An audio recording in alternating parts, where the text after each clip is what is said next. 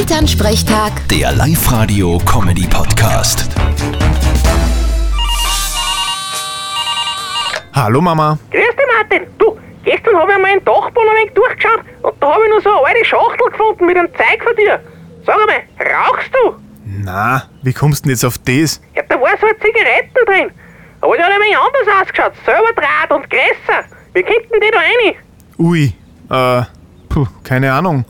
Vielleicht hat die da mal wer vergessen. Aha, naja, aber schaut drum, wenn's vermutet. Der Papa hat eigentlich gar nicht schick mehr gehabt, der hat sich dann erbarmt und hat's geraucht. Na, um Gottes Willen. Was ist denn? Ist ja eh noch gut gewesen. Oder Papa? was grinst denn so blöd? Sag was. was ist denn da los? Hat der einen Nervenzusammenbruch? Na Mama, tu dich nicht an weh. Jetzt legt er sich dann gleich nieder, schlaft eine Runde und dann ist wieder alles gut. Ja, siehst, schlaft schon.